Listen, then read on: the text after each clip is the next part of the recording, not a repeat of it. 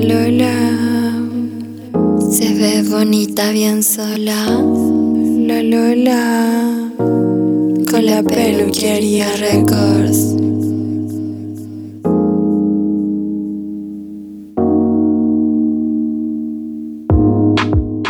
Si eres gorda o flaca, cumbiera intelectual, heteronormada o una poliamor, todas cabemos en este podcast.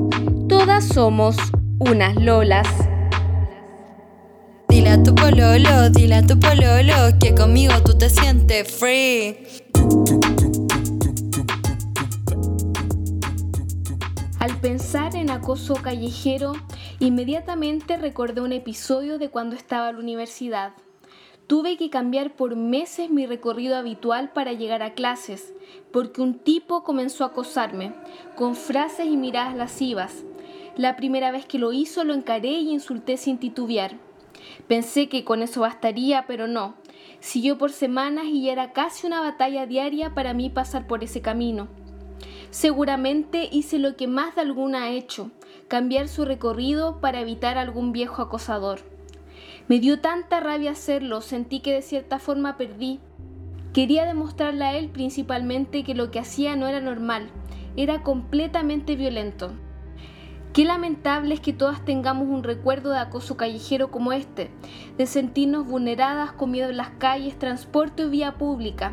No es necesario que haga una encuesta para saber porque sé que es así. Amigas, hermanas, primas, todas me han compartido más de alguna vez una desagradable y traumática experiencia de acoso. Día a día nos enfrentamos a esta conducta que por muchísimo tiempo fue naturalizada y creo que aún en la actualidad lamentablemente me he visto en posición de explicar por qué este es un problema.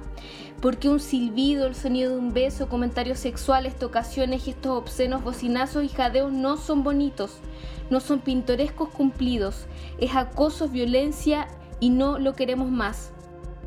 Son muchas las iniciativas que comenzaron a surgir en la última década en Latinoamérica para visibilizar y enfrentar esta problemática que queja a mujeres, niñas, transexuales, homosexuales, lesbianas y cualquier grupo divergente a la masculinidad adulta y tradicional, que no sienten seguridad cuando utilizan el transporte público o caminan por las calles de su ciudad. Perú fue pionero en nuestra región en visibilizar, sancionar y posicionar en la agenda pública el acoso callejero, al crear en 2011 Paremos el Acoso Callejero, primer observatorio de América Latina dedicado exclusivamente a la prevención y erradicación de estas prácticas. De esta manera, esta problemática fue visibilizándose cada vez más, creándose y vinculándose nuevas entidades contra el acoso en el resto de Latinoamérica. En Chile se creó el Observatorio contra el Acoso Callejero, a finales de 2013 como una iniciativa de un pequeño grupo de cientistas sociales, cuya contribución en esta materia ha sido muy relevante para generar información al respecto y políticas públicas para frenar y sancionar estos hechos. En 2014 el observatorio realizó la primera encuesta de acoso callejero en el país. En él se revelaron importantes datos, como que el promedio de edad en que las encuestadas comenzaron a sufrir acoso en las calles era de 14 años, partiendo desde los 9, siendo la población más joven el grupo más vulnerable. A su vez, el 90% de mujeres respondió que las acciones más recurrentes eran silbidos, bocinazos y miradas lascivas. Un 72% de las encuestadas declararon haber sufrido piropos agresivos, haciendo alusión a sus cuerpos o a un acto sexual. Y un 97% contestó que el agresor era hombre, y en la casi totalidad de los casos era desconocido. La apropiación del espacio público y su disfrute es un indicativo de calidad de vida. Caminar en paz por la calle es un derecho, pero la seguridad se anula cada vez que alguien nos mira con excesiva atención, cada vez que sientes miedo cuando alguien va atrás tuyo y está oscura la calle. Porque frases como amiga avísanos cuando llegues a tu casa, envíanos tu ubicación y un sinfín de advertencias me recuerdan que constantemente somos violentadas y corremos peligro en cualquier espacio público, lugar donde todos y todas deberíamos transitar y convivir tranquilos. Hace un año entró en vigencia la ley que sanciona el acoso callejero en Chile, normativa que por primera vez clasifica estas situaciones como violencia sexual ante la justicia con sanciones que van desde multas hasta penas de cárcel. Si bien este es un gran avance en la materia, aún falta mucho por avanzar. Una educación no sexista debe formar parte de este cambio necesario no solo sancionar, sino prevenir este tipo de conductas, erradicando la reproducción de relaciones desiguales que nos siguen dañando como sociedad.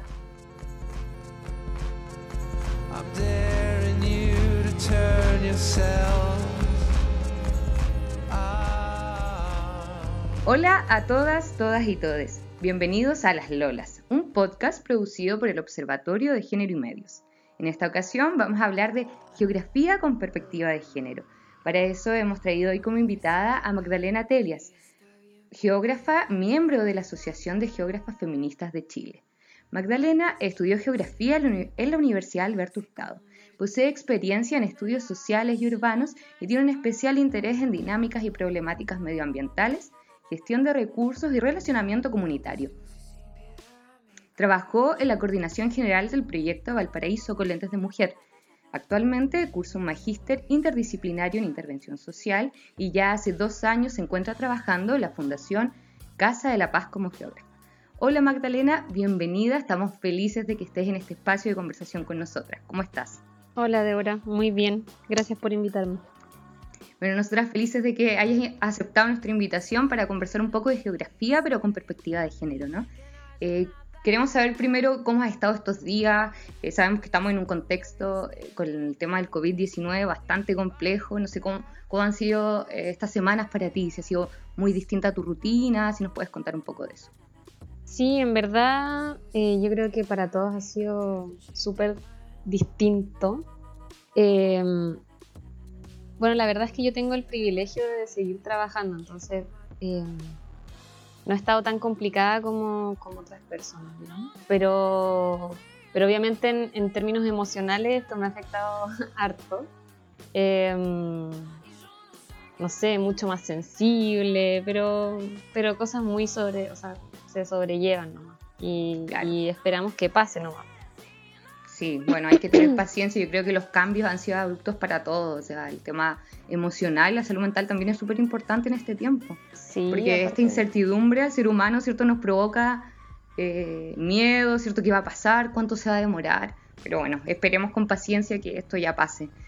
Magdalena, quería preguntarte, ¿a qué mujeres agrupa tu asociación y cuál es su misión para empezar esta conversación de geografía? Bueno, nuestra agrupación eh, somos estudiantes de geografía bueno, son eh, mujeres y disidencias, estudiantes de geografía, eh, geógrafas de profesión, también mujeres que se, han dedicado, o sea, que se han dedicado a la geografía, pero desde los posgrados.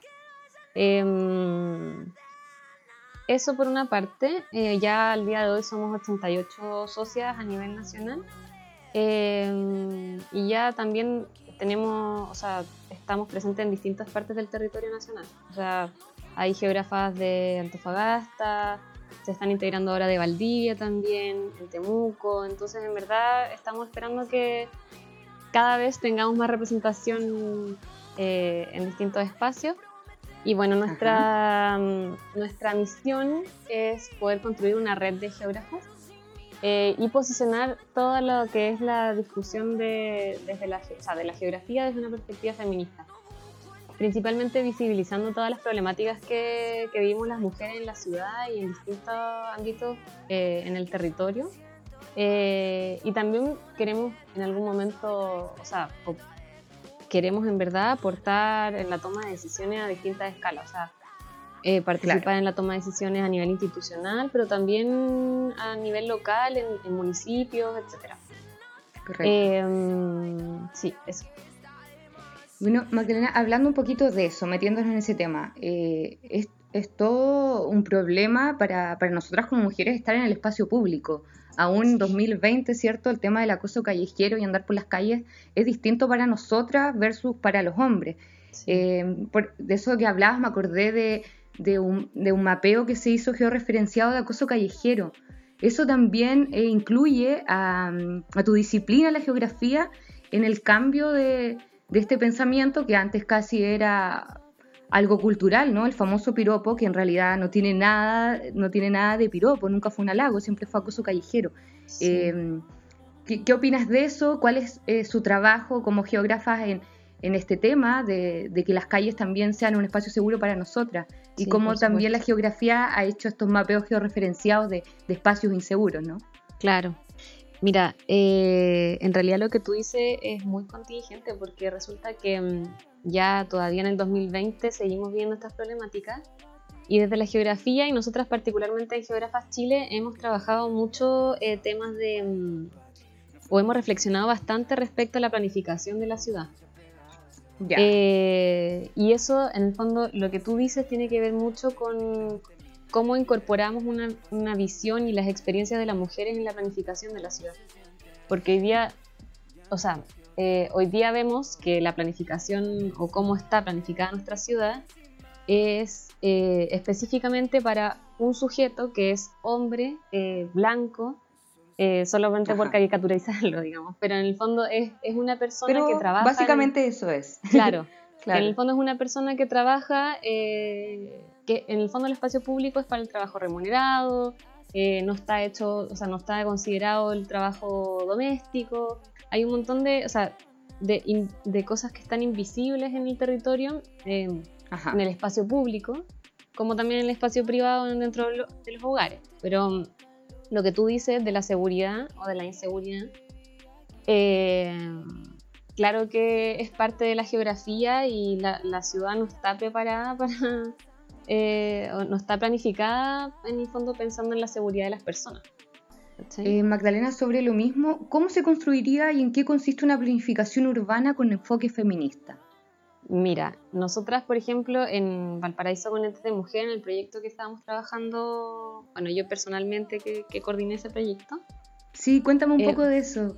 Sí. Nos gustaría saber, cuéntanos cómo fue y también tiene que ver con planificación urbana y integrando a, una perspectiva feminista la planificación de una ciudad como Valparaíso, ¿no? Sí, es, es eso. Em, nosotras queríamos principalmente comenzar relevando las experiencias de las mujeres en, el territorio, porque eh, en el fondo hay que partir de eso, o sea, es primordial poder eh, observar cómo, cómo, vivimos las mujeres en los espacios y de ahí poder generar una planificación desde esa perspectiva también, en el fondo tampoco es solamente nuestra perspectiva, sino que en el fondo es poder integrar a todas las personas que viven en el territorio incluyendo entonces la visión que tienen las mujeres en sus espacios, ¿no? Entonces, ustedes también trabajaron con eh, mujeres de distintos sectores que eh, participaron opinando sobre cómo vivían en la ciudad, ¿no? ¿Cierto? Cómo convivían en los espacios públicos. Entonces, como bien tú dices, está bien, no es solamente que se, que se reconozca a un sujeto, ¿no? En la vida pública, sino que a todos, ¿cierto? A todos en, en, en la convivencia diaria en una ciudad. No solo a, un hombre, sino que también a mujeres. Y si no le preguntamos, si no nos preguntan cómo queremos vivir, cómo la vivimos, pues, pues, no podemos planificar.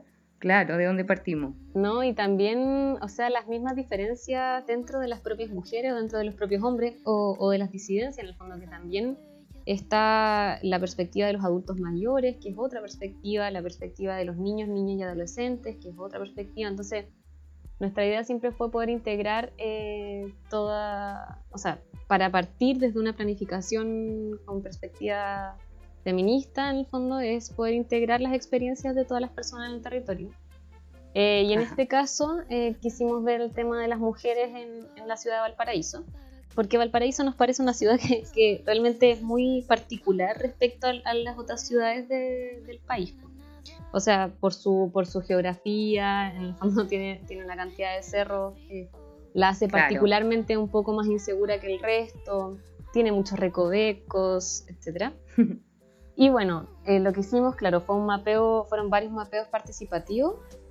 Mapeamos eh, inseguridad, seguridad, zonas de inseguridad, eh, el por qué se sentían inseguras, o sea, fue un mapeo que fue acompañado de, relatos, sus experiencias. Ah, genial. sí, sus experiencias. qué buena, qué buena experiencia esa. Sí, fue muy bonito, además que la verdad es que fue, fue un espacio súper contenido, o sea, como contenedor. En el fondo, eh, después hicimos unos talleres de, de urbanismo feminista, como de introducción al urbanismo feminista Y era muy interesante porque en realidad participaron distintas mujeres. Entonces eh, nos pasó al final del taller que, que una señora de más edad levantó la mano y dio las gracias en el fondo porque en verdad nunca había entendido lo que era el feminismo y que hoy día lo había entendido y para nosotros ya eso fue un regalo. Entonces en realidad fue un espacio súper contenedor, eh, muy feminista, por así decirlo. Y claro. Sí, eh, entiendo que... Sí, fue muy bonito. Te iba a preguntar sobre el, si la organización y diseño de las grandes ciudades invisibiliza finalmente las necesidades diferenciadas que tenemos las mujeres. Y no solo las mujeres, creo que es lo que hemos estado hablando este rato. Sí, pues. Sí, las invisibiliza totalmente porque está planificada desde una perspectiva en donde el centro está en la economía, no en las personas. Entonces, en el fondo, tiene que ser funcional a la economía. O sea, em, para ponerte un ejemplo más, más simple, está estudiado que el hombre tiene un movimiento, el hombre, lo voy a poner súper genérico, pero ya. el hombre que trabaja de manera productiva, el hombre productivo de, esta sociedad eh, tiene un movimiento pendular en la ciudad. Es decir, casa-trabajo, trabajo-casa. Vale, eh, entiendo. Y la mujer eh, no tiene ese mismo movimiento, sino que es un movimiento que es muchísimo, eh, es, muchísimo mayor. O sea, no sé, casa eh, que casa multidireccional, por así decirlo. Claro, como multidireccional y son proyectos mucho más cortos. O sea, como casa, eh, supermercado, supermercado, farmacia, no sé, escuela y después casa. Mm. Y en realidad el diseño de transporte no está pensado de esa forma, sino que está pensado desde, en el fondo, y en Valparaíso, bueno, se puede ver mucho más. En el fondo las personas de los cerros están súper aisladas y las mujeres en los cerros están mucho más aisladas que, el hombre. Como... Mm. Entonces, bueno, no está pensado ni planificado para ello. Entiendo. Bueno, quiero recordarles a quienes nos escuchan que estamos conversando hoy día de geografía con perspectiva de género junto a Magdalena Telias, quien es geógrafa miembro de la Asociación de Geógrafas Feministas de Chile. Magdalena, volviendo al tema este de, su disciplina en la, planificación de las ciudades, eh, ¿crees que la forma en la que se construye una ciudad y la aplicación de políticas públicas adecuadas a cada territorio podría ser una fuente de equidad de género y cohesión social? ¿Una planificación bien pensada en cada territorio?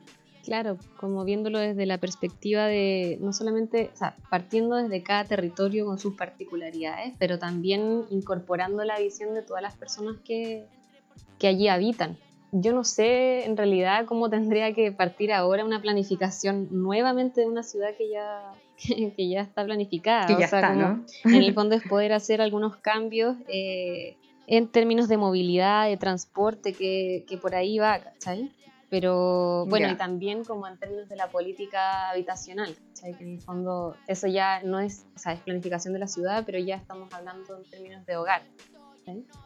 Ya, entiendo. Magdalena, ¿y esos cambios, eh, están los espacios para hacer esos cambios hoy día?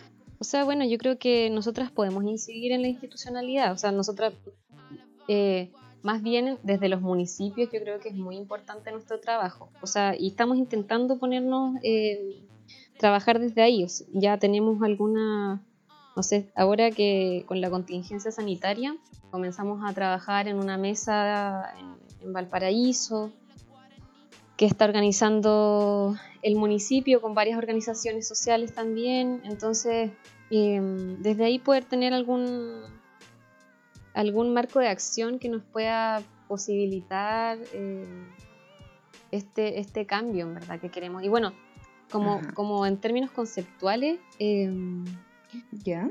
todo lo que tiene que ver con la división sexual del trabajo, que en el fondo es esto que conversábamos del, del hombre en el espacio público, la mujer en el espacio privado, etc. Sí. Es una construcción social y en el fondo desde ahí también, desde nosotras como geógrafas Chile, entendemos que como es una construcción social también puede ser eh, erradicada, digamos, o cambiada, claro. como cualquier construcción social. Entonces, eh, pensamos que sí, pues que los espacios locales eh, municipales son donde primero tenemos que intervenir. Eh, y esperamos intervenir y esperamos ser actoras en, ese, en esos espacios. Fuera de eso que me comentas ahora, ¿están como asociación teniendo algún otro proyecto en este momento? las profesionales que están en esta asociación, sí. Eh, no sé si en regiones, si me puedes contar algo de eso. Sí, la verdad es que, bueno, nuestra asociación, no sé si lo comenté antes, pero lleva recién 11 meses desde nuestra primera reunión, entonces no llevamos ni un año. Ya. Y entonces recién ahora nos estamos empezando a articular bien en regiones. Eh, bueno, si bien estamos en la región metropolitana y en, la región de Valparaíso súper bien articuladas, pero obviamente sigue siendo súper centralizado nuestro trabajo, entonces eh, nuestra intención siempre es poder eh, expandirnos un poco más hacia el, hacia el norte y hacia el sur. Y eh, justamente en eso estamos concentrando nuestros trabajos ahora.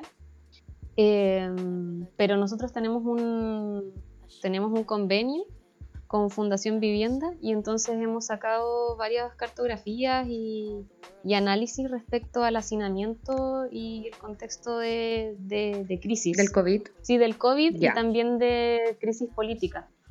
En el fondo nosotras... Perfecto. Sí, porque en el fondo nosotras eh, justo también nos tocó estar ya un poco más conformadas desde octubre, desde octubre, entonces... Eh, Uf, qué fecha para, para conformarse. Sí, no. Con el estallido, todo bien revuelto, ¿no? Sí, ya estábamos, bueno, ya estábamos un poquito más conformadas, pero fue, fue súper, eh, ¿cómo decirlo? Denso, pero, pero muy, sí, pero muy fructífero también, o sea, también se movieron muchas energías ahí también.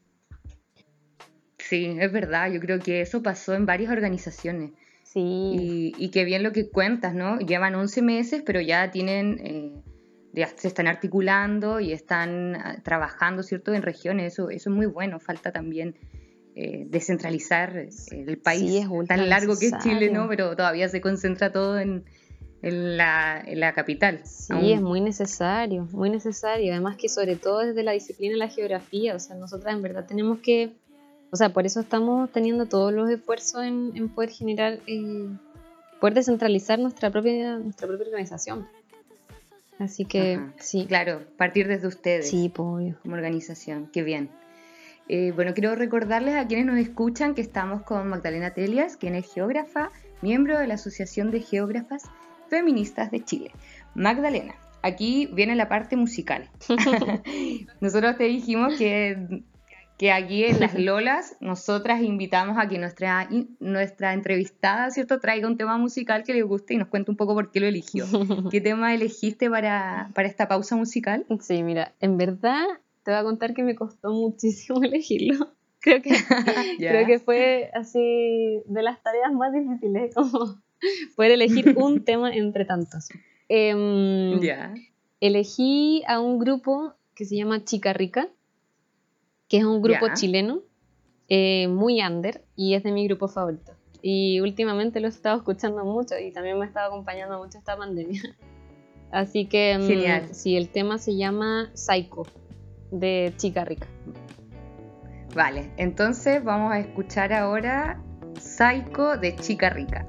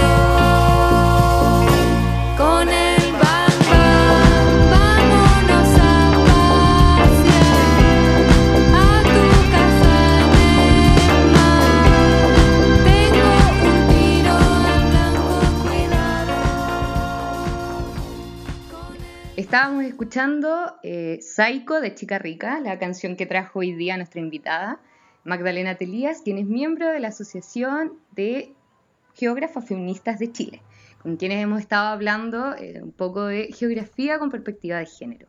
Ahora vamos a pasar a otro plano de la, de la conversación. Eh, vamos a ir un poco por la contingencia, ¿no? Vamos a hablar de feminismo, contingencia y el tratamiento de la información en este tiempo. Bueno, eh, sobre el tema del tratamiento de la información bajo este contexto de crisis COVID-19. Sí. Em, hace unos días atrás, unas semanas, el medio alternativo Interferencia publicó un reportaje que fue bastante cuestionado, porque se mostraron algunos mapas georreferenciados con casos de contagios de COVID en algunas comunas de Santiago y también en otras regiones. Sí. Ahí también ustedes como asociación, Magdalena, expusieron a través de redes sociales su rechazo eh, cuando se publicaron estos mapas con datos georreferenciados. Entonces, aquí cabe destacar que esta información es de, perteneciente a la base de datos georreferenciada del Ministerio de Salud, pero eh, si fuera expuesta por completo, podría incluso indicar la dirección exacta de quien tiene un caso de COVID positivo. Entonces aquí, no sé, ¿qué piensas tú, Magdalena? Hay para mí un caso como un dilema ético, ¿no? Donde por un lado está la información, que podría ser muy útil, ¿verdad?, para em, tomar medidas frente a la pandemia, y por otro lado se está hablando de violar la privacidad de las personas, ¿no? Entonces, aquí te quería preguntar, eh, ¿qué implicancia, eh, qué implica que los medios den a conocer esta información específica? Se conduce a la discriminación y al incremento de prácticas violentas contra las personas? ¿Qué crees tú? Sí, absolutamente. O sea, nosotras en verdad rechazamos absolutamente esa publicación y de hecho emplazamos al medio de interferencia que bajara la publicación porque realmente expone mucho a, la gente. Y nosotras siempre hemos estado como eh, por el bien común, o sea, como no, por el resguardo de todas las personas. Entonces, la georreferenciación de estos datos, si bien Interferencia comenta que están a 50 o 100 metros eh, de distancia en el fondo, al final eso no, no, no importa, porque la discriminación y la xenofobia viene igual. O sea, como, no sé, yo veo el mapa y al tiro me pongo a buscar dónde está mi casa. Y si es que sale alrededor de mi casa, algunos puntos. O sea, eso es natural, ¿cachai? Como que en el fondo eh, hay otras metodologías para poder mostrar la información. Y bueno, eso es una cosa, pero obviamente entendemos y hay que emplazar también al gobierno. Que esos datos son súper relevantes para, para la toma de decisiones, sobre, todo, sobre todo a nivel local. O sea, los municipios tienen que tener acceso a esa información, pero obviamente resguardando la seguridad de todas las personas que tienen hoy día el coronavirus o que lo tuvieron en el fondo, porque esa información es totalmente confidencial y es información de las personas, no es solamente del gobierno. O sea, yo, yo tengo COVID y, pucha, no, no quiero que sepa todo el mundo que tengo COVID. O sea, sí, claro. es información súper personal. Entonces hay otras metodologías para hacerlo, como, como de concentración, no, no necesariamente poniendo el punto en específico. Ya, más general, ¿no? Sí, se puede hacer, o sea, obvio que se puede hacer muchísimo más general, y sigue siendo igual de efectiva, digamos. O sea, esto es súper sensacionalista, súper sensacionalista. Es lo que ha pasado también, no solo con esta, con esta publicación, ¿no? que aparte es de un medio alternativo donde también uno se plantea como comunicador, eh, comunicadora, que eh, desde cualquier arista, vale, se puede meter la pata, es un medio alternativo, pero también ahí va es sensacionalista finalmente. Y hemos visto cómo, eh, en el caso de Santiago, y cómo los medios de comunicación han tratado este tema con la población de migrantes también. O sea, han hecho un show mediático impresionante. No así en comunas, ¿cierto?, donde hay un mayor poder adquisitivo, pero sí ahí van todas las cámaras como si fuera un reality a los lugares donde efectivamente las personas migrantes viven en hacinamiento porque no tienen las condiciones económicas para estar en otro sitio. Entonces ahí uno se replantea realmente qué juego están, eh, en, por qué lado están los medios de comunicación ahora con, este tema, cómo es una información sensible, cómo la tratan. Muy sensible. Desde tu disciplina, Magdalena, ¿cuál es tu opinión al respecto? ¿Cuál debiese ser el tratamiento de estos datos? ¿Y quiénes debiesen tener acceso a esta información? Claro, o sea, mira, yo creo que es lo que te decía antes, en el fondo esta información debiese ser Em, tratada eh, a nivel georreferenciada por organismos públicos y de toma de decisiones. Eh, a nivel georreferenciada, sí debiese ser. Claro. Eh, de todas formas, esta, esta georreferenciación tendría que tener acceso a todos lo que son los municipios. O sea, ellos son los primeros que tienen que saber dónde se encuentran sus casos. Pero a nivel público, esto tiene que ser, o sea, si, es que se publica, digamos, porque igual es, es, es, sensible la información. Eh, pero yo entiendo que, que obviamente la gente también quiere saber qué, qué pasa en los territorios tiene que ser a través de, de, concentración, o sea, de, de puntos de concentración, o sea, de, mapas de calor, por ejemplo, no, no, no tiene que ser a través de, puntos georreferenciados. Claro que es sensacionalista poner los puntos y sobre todo también recalcamos que es un medio alternativo, o sea, eh, por eso mismo, por eso mismo también lo, lo, lo, ponemos y lo cuestionamos, porque en el fondo para nosotros eh, este medio también tenía una validez que, que con mm. esto se nos, se nos cayó un poco. Entonces, y sobre todo, pucha, si, si, si tienes tantas críticas, digamos, como en el fondo también podrías cuestionarte un poco qué, qué, qué pasó. O sea, yo ayer mismo volví a leer la nota eh, y miraba abajo los comentarios y toda la gente, y claro, por una parte está la necesidad de que la gente quiere tener información respecto a, a sus propios territorios, y esa necesidad existe y es real y también hay que responderla, pero, pero otra cosa es, sensacionalismo y en el fondo yo tengo, yo tengo la verdad, es como, es como esa la sensación que da y también es una actitud Y yo tengo la noticia y voy a ser el primero en lanzarla y pues, es que eso pasa también porque estamos en una era de demasiada inmediatez en la información. Sí, pero eso... Entonces el primero que da el golpe, entre comillas, es el que gana. Sí, y en el fondo eso también, eso también es una lógica muy patriarcal, o sea, y muy, muy, desde, muy desde, el, desde el machismo, porque en el fondo Totalmente. es muy es muy poco empática y es muy competitiva. Entonces, bueno, nosotras también lo repudiamos por eso. Es como que, pucha, se, nos cayó bastante. Pero bueno. Sí. Sí, y es lo que uno también se plantea, como te decía, eh, sobre dónde me informo, qué leo. Pareciera que al final cuestionamos, eh, vamos siempre cuestionando todos los medios y cómo van tratando esta información que es tan delicada. Sí. Hemos llegado, lamentablemente, al fin de esta conversación.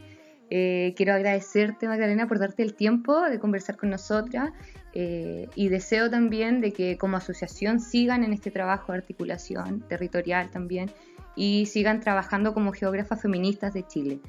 Eh, no sé si quieres decir algunas palabras antes de que nos despidamos. Muchas gracias también por la invitación. Para nosotras es muy importante también poder visibilizarnos en, en región. Entendemos que este medio es de región también. Entonces, bueno, poder seguir en contacto también. Nosotras estamos. Por supuesto, tienen este espacio. Las Lolas es para todos. para todos, sí. Em, para todos, sí. Por supuesto. Así que nada, pues muchas gracias. Eh, y eso. Espero vernos nuevamente. Bueno. Sí, muchas gracias a ti, Magdalena. Que estés muy bien. Esperamos tengas una buena semana y y todo marche bien y paciencia nomás con el COVID que a todos nos tiene un poco revueltos. Ay, sí, un abrazo. Este podcast es producido por el Observatorio de Género y Medios.